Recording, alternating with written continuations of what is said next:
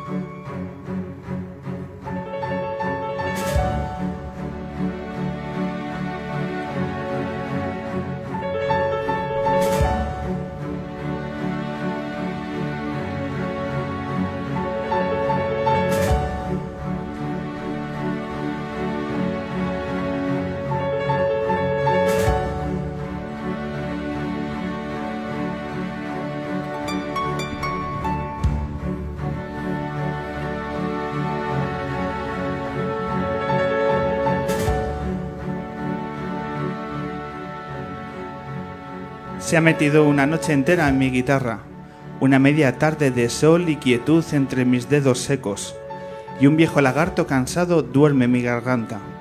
Las palabras han salido de su cueva, que es la mía cuando te veo. Y las canciones han formado un prado enorme de amapolas amarillas, y del cielo entero se han enamorado.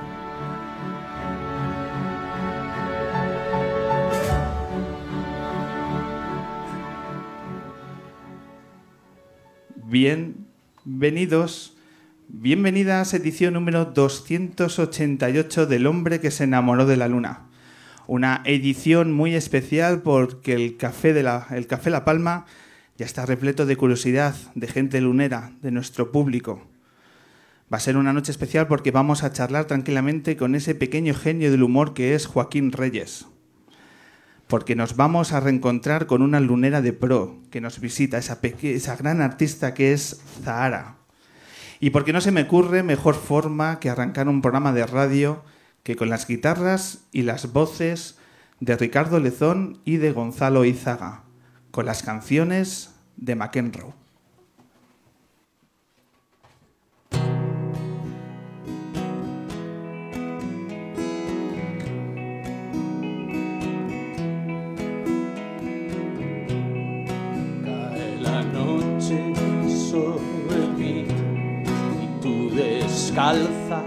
Por el jardín, miras la luna sin hablar, como te miro yo a ti, te sientas tranquila a mi lado, me preguntas si hoy volverá aquellos grillos que ayer cantaban o se habrán perdido ya.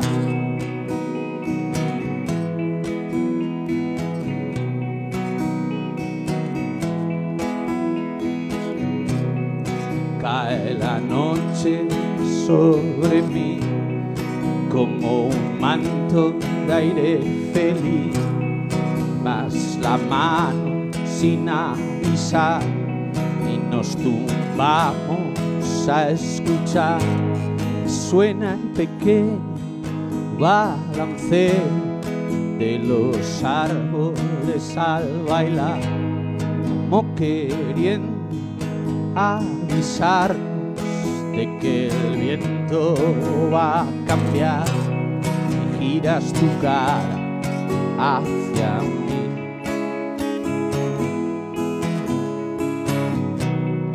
vemos de pronto a reír.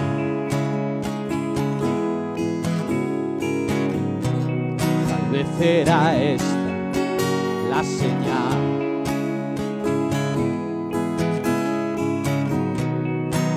Los grillos empiezan a cantar.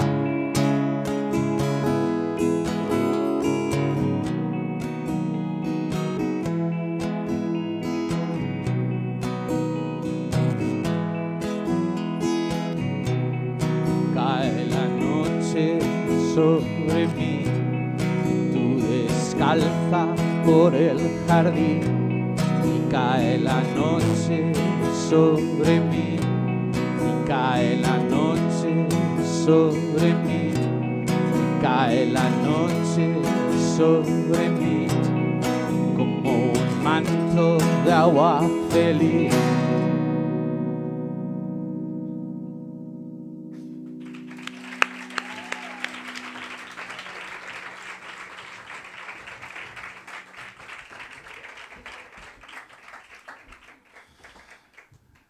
Bueno, pues damos la bienvenida a McEnroe, a Ricardo y Gonzalo. Muy buenas tardes, compañeros. Hola, buenas tardes. Nos acercamos bien al micro, que es importante para el sonido. Eh, bueno, para nosotros es un, es un placer y no es ningún secreto que una de las bandas predilectas en la Luna es McEnroe durante vuestros eh, discos y los años de carrera. Así que para nosotros es muy especial que, que estéis abriendo esta, esta velada lunera con, con, nosotros. Así que, bueno, pues que, que lo sepáis. Que... Gracias por invitarnos. eh, en primer lugar, eh, es la primera vez que un grupo que pasa por el Café La Palma, que repasando sus canciones, joder, nadie había dedicado una canción al lugar donde estamos, a la calle La Palma. Que estos días venía pensando yo en eso. Eh, me gustaría, sí, para empezar, que, que os une con esta, con esta calle, que era la canción que abrió el disco de, anterior de Las Orillas. Pues la primera vez que tocamos en Madrid fue aquí en el Café La Palma. Y, y bueno, fue un concierto muy especial porque pensábamos que no iba a venir nadie, que lo seguimos pensando todavía cuando tocamos por ahí, pero vino mucha gente, tocamos bastante bien. Y fue un día muy especial. Y la verdad es que la canción de La Palma, aunque salió varios años después, está un poco influenciada o viene un poco de lo que sucedió esa noche no dentro en el concierto, sino fuera. En... Bueno, tiene que ver con esa noche, eh, habla de esa noche especial. Aquella noche particular en, el, en, la calle de La Palma. Pues sirva para ambientar aquella canción, el, el comienzo de, la entrevista. Una entrevista en la que estáis ahora, eh, bueno, pues un, presentando Rugen las Flores, el quinto trabajo de, de McEnroe, 13 años de carrera, 13 años en bruto, pero en neto, ¿cuántos son? Porque con estos eh, juegos con el tiempo que hacéis, más o menos, ¿cómo podemos decir que es el tiempo real de carrera de McEnroe? Bueno, como grupo, 13 años creo que llevamos, pero ya a un nivel un poquito más, entre comillas, profesional, con discos publicados, creo que vamos a hacer 8 o 7 años. Pero en bruto, 14. En el local de ensayo y tomando cervezas la mayoría del tiempo. Bueno, neto un, un, año así. Un es año. que vivimos en ciudades diferentes, entonces nos cuesta mucho juntarnos para ensayar y, y, yo creo que si juntáramos todo el tiempo que hemos conseguido ensayar y estar juntos, pues sumaría un año y medio. ¿sí? Los otros 12 años y medio han sido de... Sois un grupo de, marcado por la pensar. distancia Sí. entre, entre los miembros. Ahora mismo, ¿cómo estáis repartidos la alineación de McEnroe? Pues ahora Gonzalo vive en Madrid, eh, Edu vive en Guecho, pero que es el batería, pero se mueve por toda España por su trabajo. Yo estoy viviendo en Noviales, que está en Soria, en un pueblo de Soria. Eh, Pablo vive en Guecho, Jaime también, pero bueno, sigue siendo, para juntarnos sigue siendo muy complicado. Han aparecido otros elementos ya, eh, novias, niños, hipotecas. Ah, ese tipo de cosas de la vida moderna. Sí. Ricardo, eh, el pueblo de Noviales eh, cabe en La Palma y, y, nos sobra, ¿no? Bueno, en realidad no es un pueblo, es una aldea. Y bueno, vivimos seis, pero hay, hay cinco que nos llevamos muy bien. Exacto. Y, y, luego está el alcalde. ¿Eh? Y luego está el alcalde, que es un, que es un poco cabroncito. Eh, ¿Les has regalado el disco a los vecinos? Pues la verdad es que el otro día vino a pedírmelo. Eh, ¿Se han enterado ya quién es el sí, nuevo vecino? Una de las señoras que vive allí en el pueblo vino a pedírmelo porque me había escuchado ensayar desde fuera y, y dice, no, es música lenta de esa que le gusta a mi marido. Y tal. Nada, hicimos un trueque ahí, un cordero por el disco y, y creo que salí ganando. Eh, ¿Se vive bien en, en, Noviales, en esa pequeña aldea soriana? Yo vivo muy bien. Yo a mí es lo que quería en este momento y, y la verdad es que ha sido un, una suerte poder encontrar una cosa que, que, lo tenía en la cabeza desde hacía mucho tiempo y, y, lo he conseguido y esto es muy duro sacarlo adelante y tal, pero, pero bueno, voy a pelear hasta que ¿Y el- hasta el último euro. ¿Qué tal el hotel rural? ¿Cómo va? Pues eso, bien, en verano muy bien, porque el- acompaña el tiempo y tal, y ahora ya viene la época dura, que es el invierno y es muy... Hmm. es una cosa seria. Es una cosa, como es el invierno soriano, ¿no? Sí, sí. ¿El cierre de giras eran noviales? Pues sí. Pues sí. Ya estoy en, en conversaciones para que abran el estadio y no lo dejen. Yo además supongo que en Noviales hay más facilidades para hacer eventos culturales que en la ciudad de Madrid, así que lo vas a tener ahí. Yo es que Madrid es una ciudad que, que no controlo mucho, o sea, sé que hay de todo y tienes miles de posibilidades, pero no sé exactamente cómo está para... En Noviales es muy fácil organizar algo, simplemente vas, lo organizas y, y haces de todo, organizador, espectador, todo. Bueno, pues hay ganas, hay ganas de conocer esta aldea soriana como el, como el resto de la provincia. Eh, mira, vamos a, recordar una parte del programa que vivimos hace 15 días porque nos visitó Virginia Díaz, la periodista de Radio 3, y le dijimos a Virginia los grupos que iban a compartir cartel en la noche de hoy. Y entonces escuchó que visitaba McEnroe. Y entonces puso una cara así. Y fíjate, esto es lo que nos dijo Virginia en, en directo sobre, sobre McEnroe. En muy breve se ha convertido en un grupo de culto. O sea, no conozco a nadie que no le guste McEnroe. Sí, es, es cierto. Pero ¿eh? que, no, pero que los conozcan ya es... es- hay Claro, eso es lo malo de ser grupo de culto, que no tienes mucha difusión. No sé por qué suceden estas cosas. De todo el mundo los tiene como referencia, pero no los conoce todo el mundo. Pero la gente que, que los conoce es muy, muy fan. Yo sí conozco gente que no le gusta Macano. ¿Ah, sí? Esos amigos, ¿no? Sinceros. Sí, los amigos, de verdad. sí. ¿Cómo tenéis esa percepción dentro de, de grupo de culto o son cosas que no se tienen en cuenta? Yo creo que no. ¿no? Pues no lo sé, la Somos verdad. un grupo, un grupo de amigos que tocamos y no vemos que nos pare la gente por la calle ni nada. Por noviales sí. Noviales sí, seguro. No, no sé, la verdad es que lo de grupo de culto suena, yo tengo muchos años ya y en aquella época la música y tal se, se estilaba mucho lo del grupo de culto, era muy difícil encontrar los discos, tal. O sea, que, que te digan que eres un grupo de culto, pues, o sea, sienta muy bien, ¿sabes? Alego, Pero- ¿no? Viene bien. Yo no soy quien para decirlo, o sea, nosotros tocamos porque nos gusta, porque nos divierte, porque nos gusta lo que hacemos y el día que nos deje de gustar, pues dejaremos de hacerlo. ¿Es cierto que este Rugen las Flores eh, arrancó desde un WhatsApp? Bueno, arrancó desde... Hubo un momento en el que ya estábamos muy, muy desperdigados y ya muy, muy absorbidos todos por, por toda nuestra vida muy complicada y ya nos costaba mucho juntarnos y, y entonces fue un impulso decir, oye, o, o cogemos ya y reservamos, reservamos unas fechas en el estudio y nos metemos de lleno. O sea, teníamos, necesitábamos tener una excusa para una excusa ya hecha, o sea, ya hemos reservado esto, lo vamos a pagar y ya para, para ir y hacerlo. No sé si fue con un WhatsApp o... No, pero fue más con, con unas copas. Una, una fecha rápido, pum. Mandó a Raúl, el de la mina, Sí. y reservó y no había vuelta atrás ya. Así que nos obligamos a ensayar y, y salió el disco. ¿Hasta qué punto es cierto eso de que McEnroe no, tiene, no le da muchas vueltas a las canciones? Cuando grabáis, ¿es por el factor tiempo? ¿Es porque os gustan las primeras sensaciones? ¿Por qué no soy de, de esos grupos que se tiran días y días eh, trabajando las canciones? Somos más intuitivos y además el problema del es- de que no estamos viviendo en la misma ciudad y ensayamos muy poco. Y para el disco, aunque parezca broma, pero eh, tres ensayos, ¿no? De un fin de, de fines, tres fines de semana ensayando. Por lo menos un puente cogisteis, ¿no? Hombre, hay una cosa que, que trasladada a la vida, a mí por lo menos me pasa siempre, que es que cuanto más planeo algo, peor me sale, ¿sabes? O- entonces, eh, sí que... Y eso unido a que generalmente cuando nos ponemos a tocar y algo nos gusta ya como suena, o sea, ya está, ¿sabes? No hay que...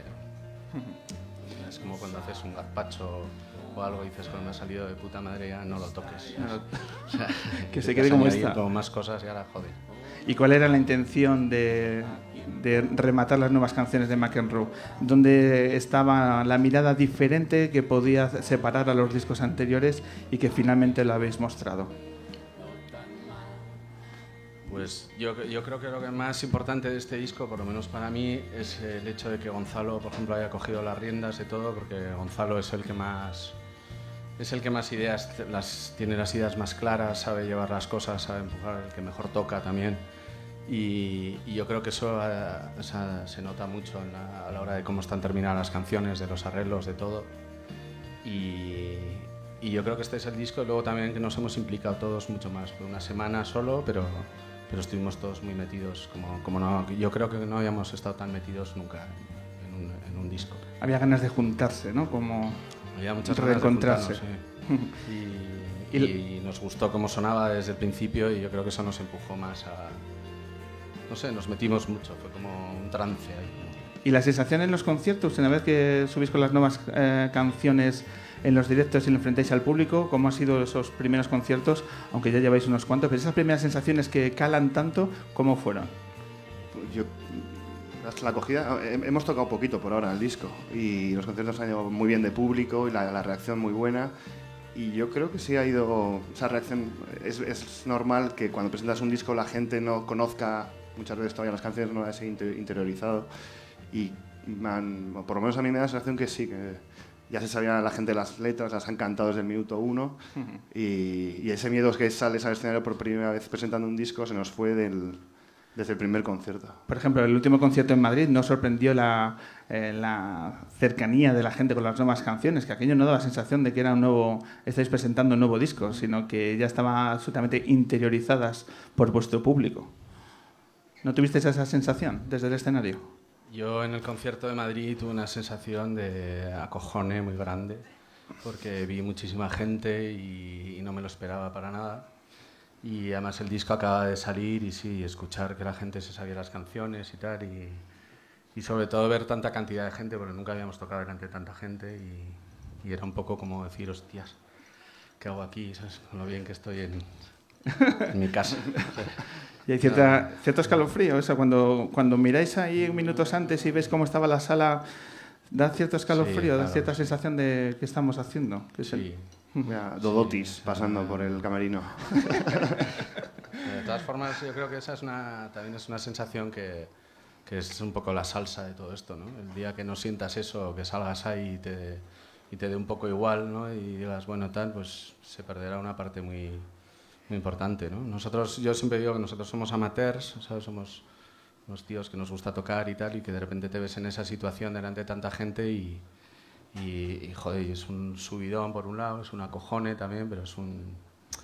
Eso es lo que te, te hace seguir un poco, creo. Yo creo que es algo que siempre os ha caracterizado, que nunca habéis tapado vuestras limitaciones. Cuando dice que sois un grupo amateurs, siempre lo, siempre lo, lo exponéis, que tanto como, como músicos y a la hora de hacer los conciertos, esa sensación de, de amateurs que desde el otro lado no se ve, pero que vosotros siempre habláis, lo, lo ponéis por delante. Es que somos amateurs, o sea, pero no solo por... 13 años de o sea, amateurs. sí, pero no solo por nuestra, por nuestra actitud o por lo que hemos dedicado al, al grupo, sino porque no ganamos un duro tampoco. Bueno, entonces este país se llama amateurs que todo el mundo. Da igual, pero no, o sea, la, la actitud es amateur de... Nosotros hacemos esto porque nos, porque nos gusta y punto, o sea... Es por eso que dices que no te sientes músico ni tampoco poeta, pese a haber es- escrito un libro de poemas Yo soy, que tenemos. yo soy por- hostelero. Yo no sé ni... Yo escribí... Eres de Guecho, fundamentalmente, Soy ¿no? de Guecho, sí. ¿Qué nos cuentas de Extraña Forma de Vivir, de este libro de poemas con el que hemos abierto el programa esta noche? Y que, bueno, es la traslación de tus canciones, de tu forma, sobre todo, como siempre, de hablar sobre el amor en una edición que es complicado hacerse con ella. Ricardo, ¿cómo podemos acceder a ella? Pues la verdad es que ya no queda ninguno, solo queda ese. Y, y bueno, fue una cosa auto, autoeditada junto a Estivali, que es un- una gran amiga mía e ilustradora, y también ju- junto a Laura Guiluz, que está aquí en el público, que nos, nos ayudó a maquetarlo. Y fue una idea nuestra, propia, eh, personal. Decidimos autoeditarla, pero sin ningún tipo de pretensión más que hacer algo que nos guste. Y, y bueno, se hicieron, creo que fueron 300 o 400 copias, los hemos ido vendiendo pues, por su página web, en, en los conciertos, y la verdad es que se han vendido todos. Pero bueno, ni siquiera son poemas, son pensamientos, cosas, son... ¿Pensáis reeditar? Pues no, la verdad es que creo que no. Íbamos a hacerlo, pero, pero no, creo que se va a quedar como está. Bueno. eh, ¿Y de colaboraciones cómo anda el disco? De Enrugen las de Flores. las Flores, sí. Pues, De colaboraciones de otros Sí. músicos. ¿Qui- ¿Quién ha, quién ha colaborado en Rugen las Flores? pues Raúl, Raúl, que es el productor, ha metido. Bueno, yo ta- en las orillas también es parte del sonido del disco y, y ya no es solo un- una persona que nos graba, es un amigo. Esta- en esta, la presentación del disco nos está acompañando también para tocar y de alguna manera se ha convertido también en un músico de, de McEnroe, porque es parte importante del sonido, de las ideas, de cómo. mm, Sobre todo ordenarnos, porque llegamos bastante desordenados y nos va ordenando y nos dice, nos va parando los pies muchas veces porque si no, no hay manera. Aparte, Raúl, Miren. miren también, que es una habitual en nuestros discos. Sabéis que Miren es habitual de vuestros discos, pero también de nuestro programa. Eh, para hablar de colaboradores, pues mejor que hablar de Miren, que hable Miren por ella. ¿Os apetece que suba Miren, que sube Mireniza, que suba Tulsa y habla de, de vuestra amistad y de vuestras colaboraciones? Pues claro. Sí, pues si está Mireniza aquí en el Café La Palma, que se suba y se tome una cerveza. Por favor, un aplauso para Mireniza.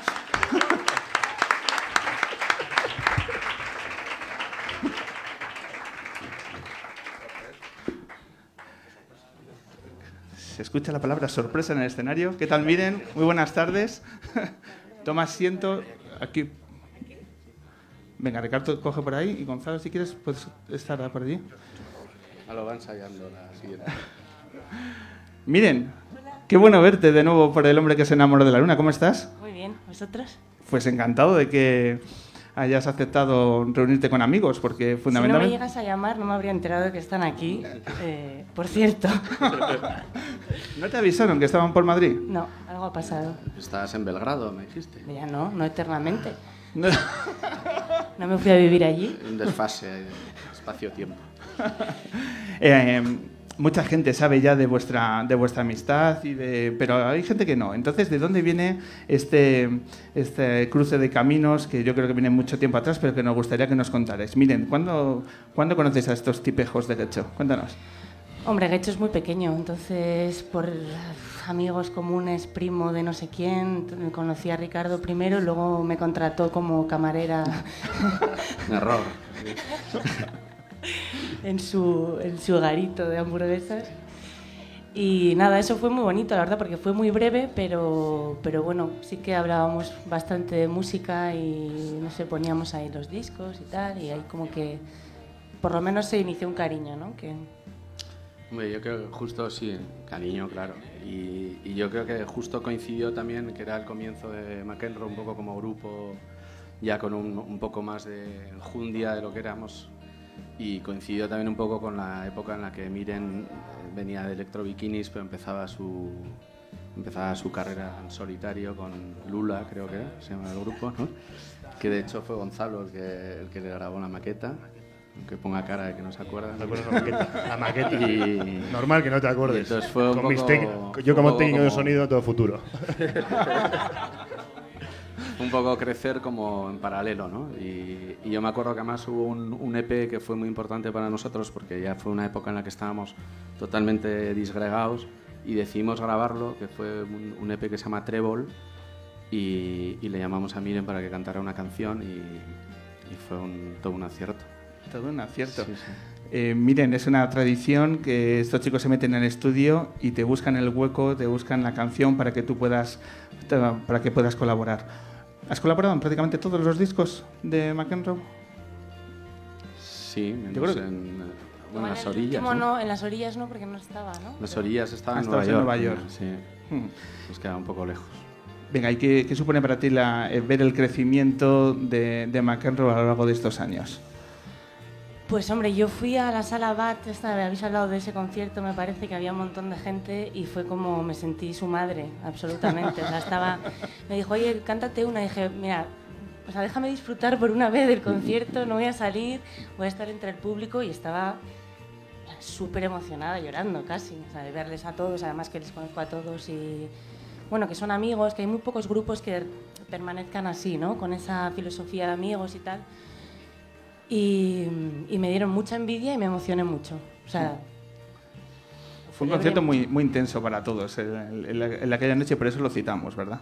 Sí, la verdad es que fue eso, que fue un flipe ver a tanta gente allí. Y a mí la verdad es que se me pasó, se me pasó volado y no fui muy consciente, ¿no? Pero, pero sí, o sea, luego después, una vez ya asimilado, pues dices, joder.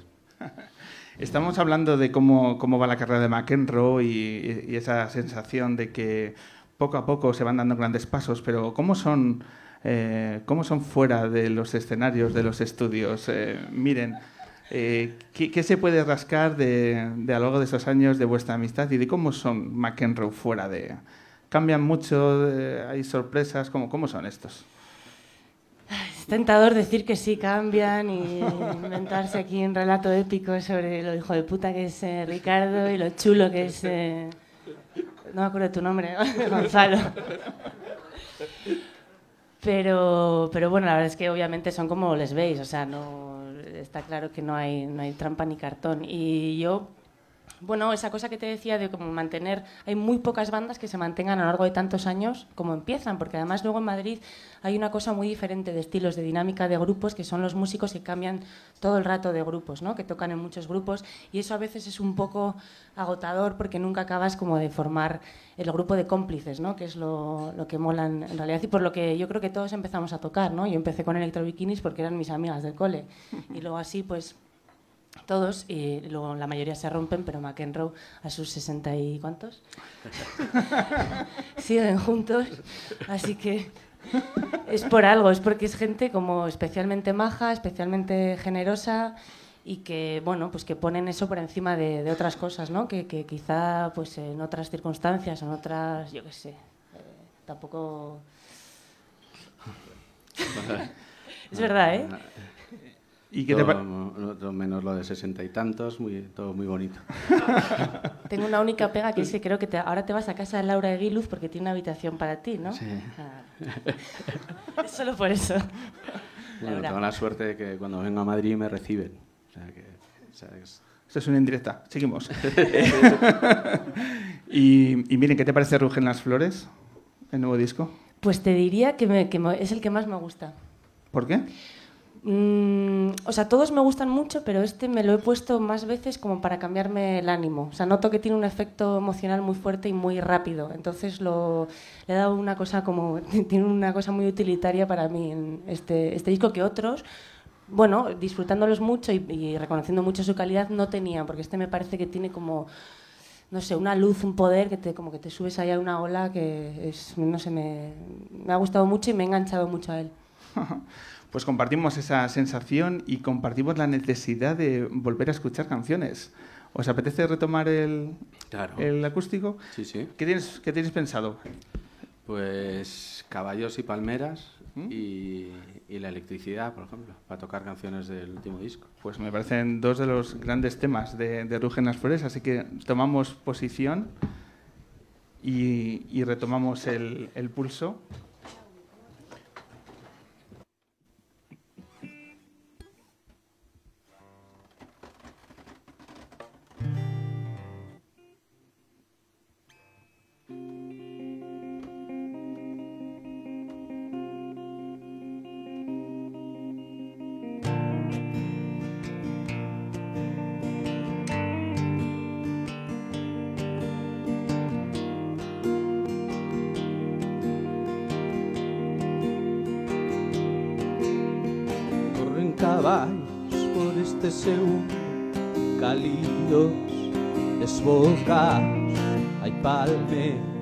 Palmeras despeinadas, esperándote en la playa.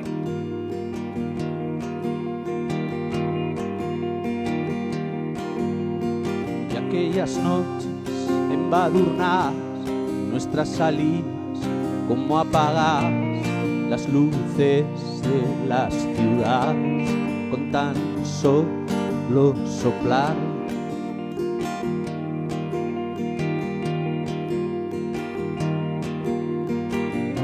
Vimos los acantilados cuando dormíamos tan abrazados.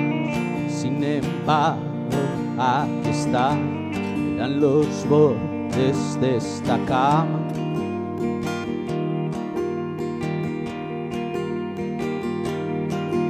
porque eh, eh, eh, eh, eh, no te acuestas junto a mí y, y, me ayudas ayudas a romper eh, eh, eh, todo lo que me hace mal.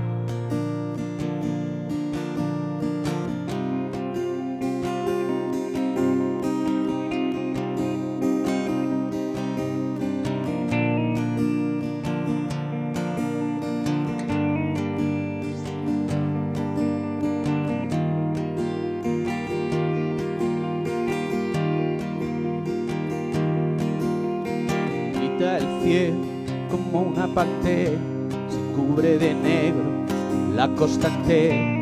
Hay un mundo siempre llamas, cada palabra callada.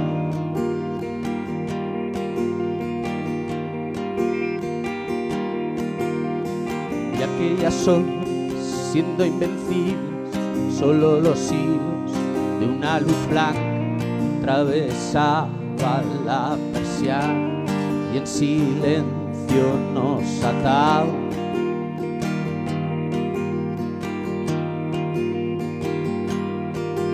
Porque eh, eh, eh, no te acuestas junto a mí y, y, y, y me ayudas a romper todo lo que me hace mal. Porque eh, eh, eh, no me acuesto junto a ti y, te ayudo a romper eh, eh, eh, todo lo que te hace mal.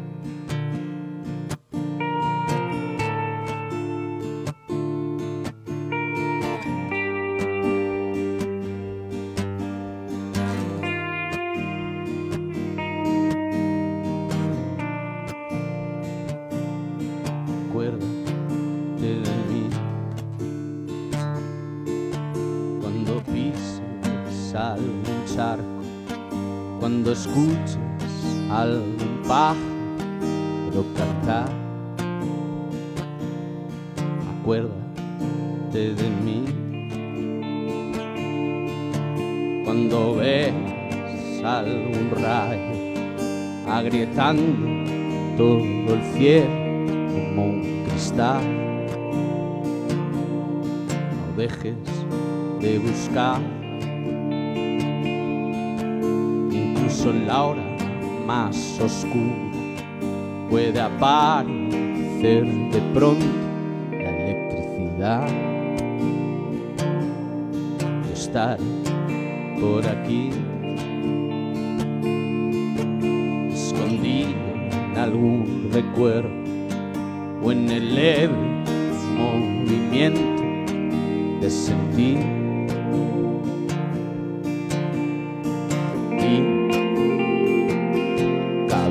Posibilidad que te vuelva a encontrar en algún incendio. Y cabe la posibilidad que te vuelva a encontrar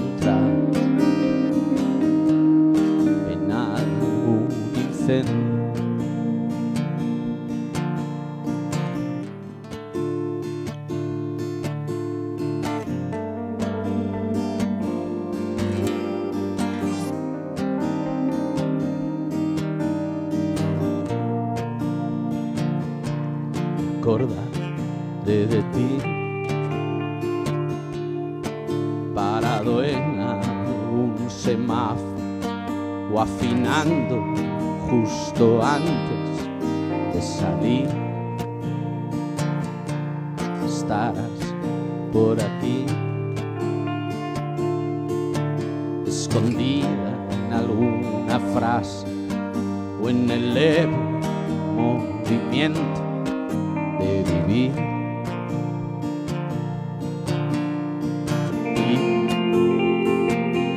cabe la posibilidad de que te pueda olvidar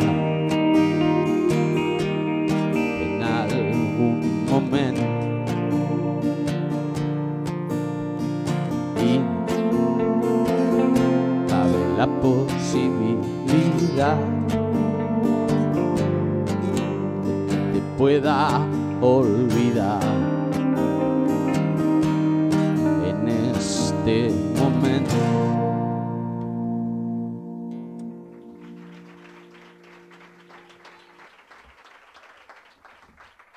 Muchas gracias.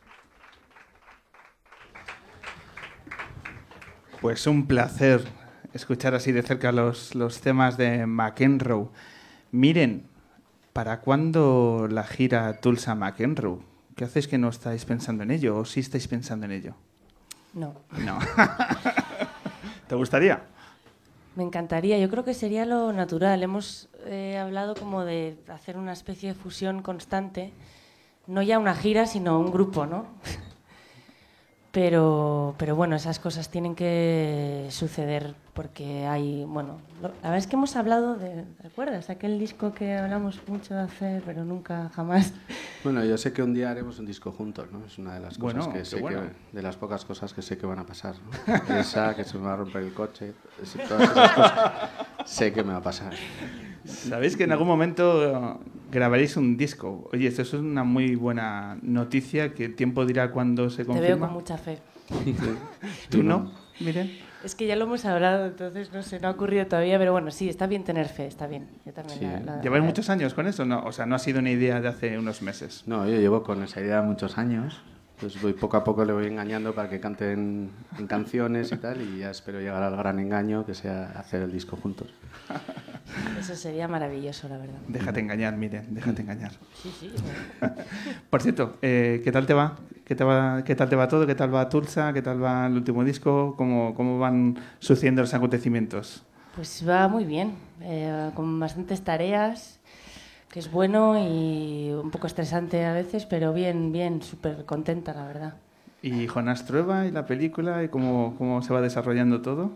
Eh, bueno, con la película la verdad es que si estábamos todavía como con la excitación del disco de este año, que después de un tiempo largo de inactividad, también para mí era como mucha diferencia, ¿no? De la inactividad a un poquito de actividad, ya me parecía mucho, pues añadir la película con todo lo que ella bueno, pues ha generado así un poco de manera espontánea, ha sido una brutalidad, la verdad. Eh, es una cosa que ya tiene un camino suyo propio, ¿no? La película, o sea, que de repente como que ha sido reclamada en salas, una cosa inesperada completamente.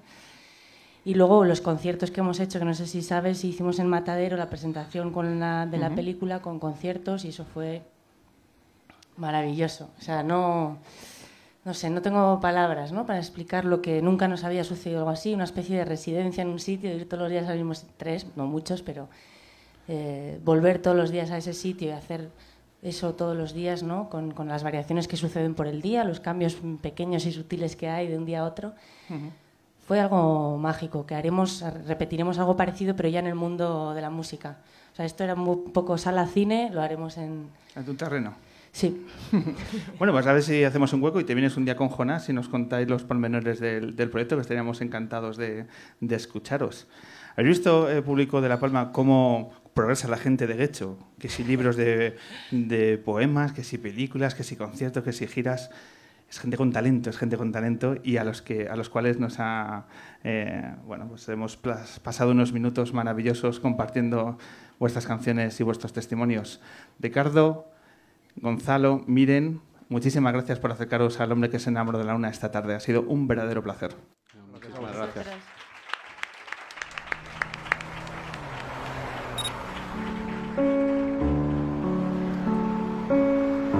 El hombre que se enamoró de la El que se enamoró de la luna. En directo en el Café La Palma de Madrid.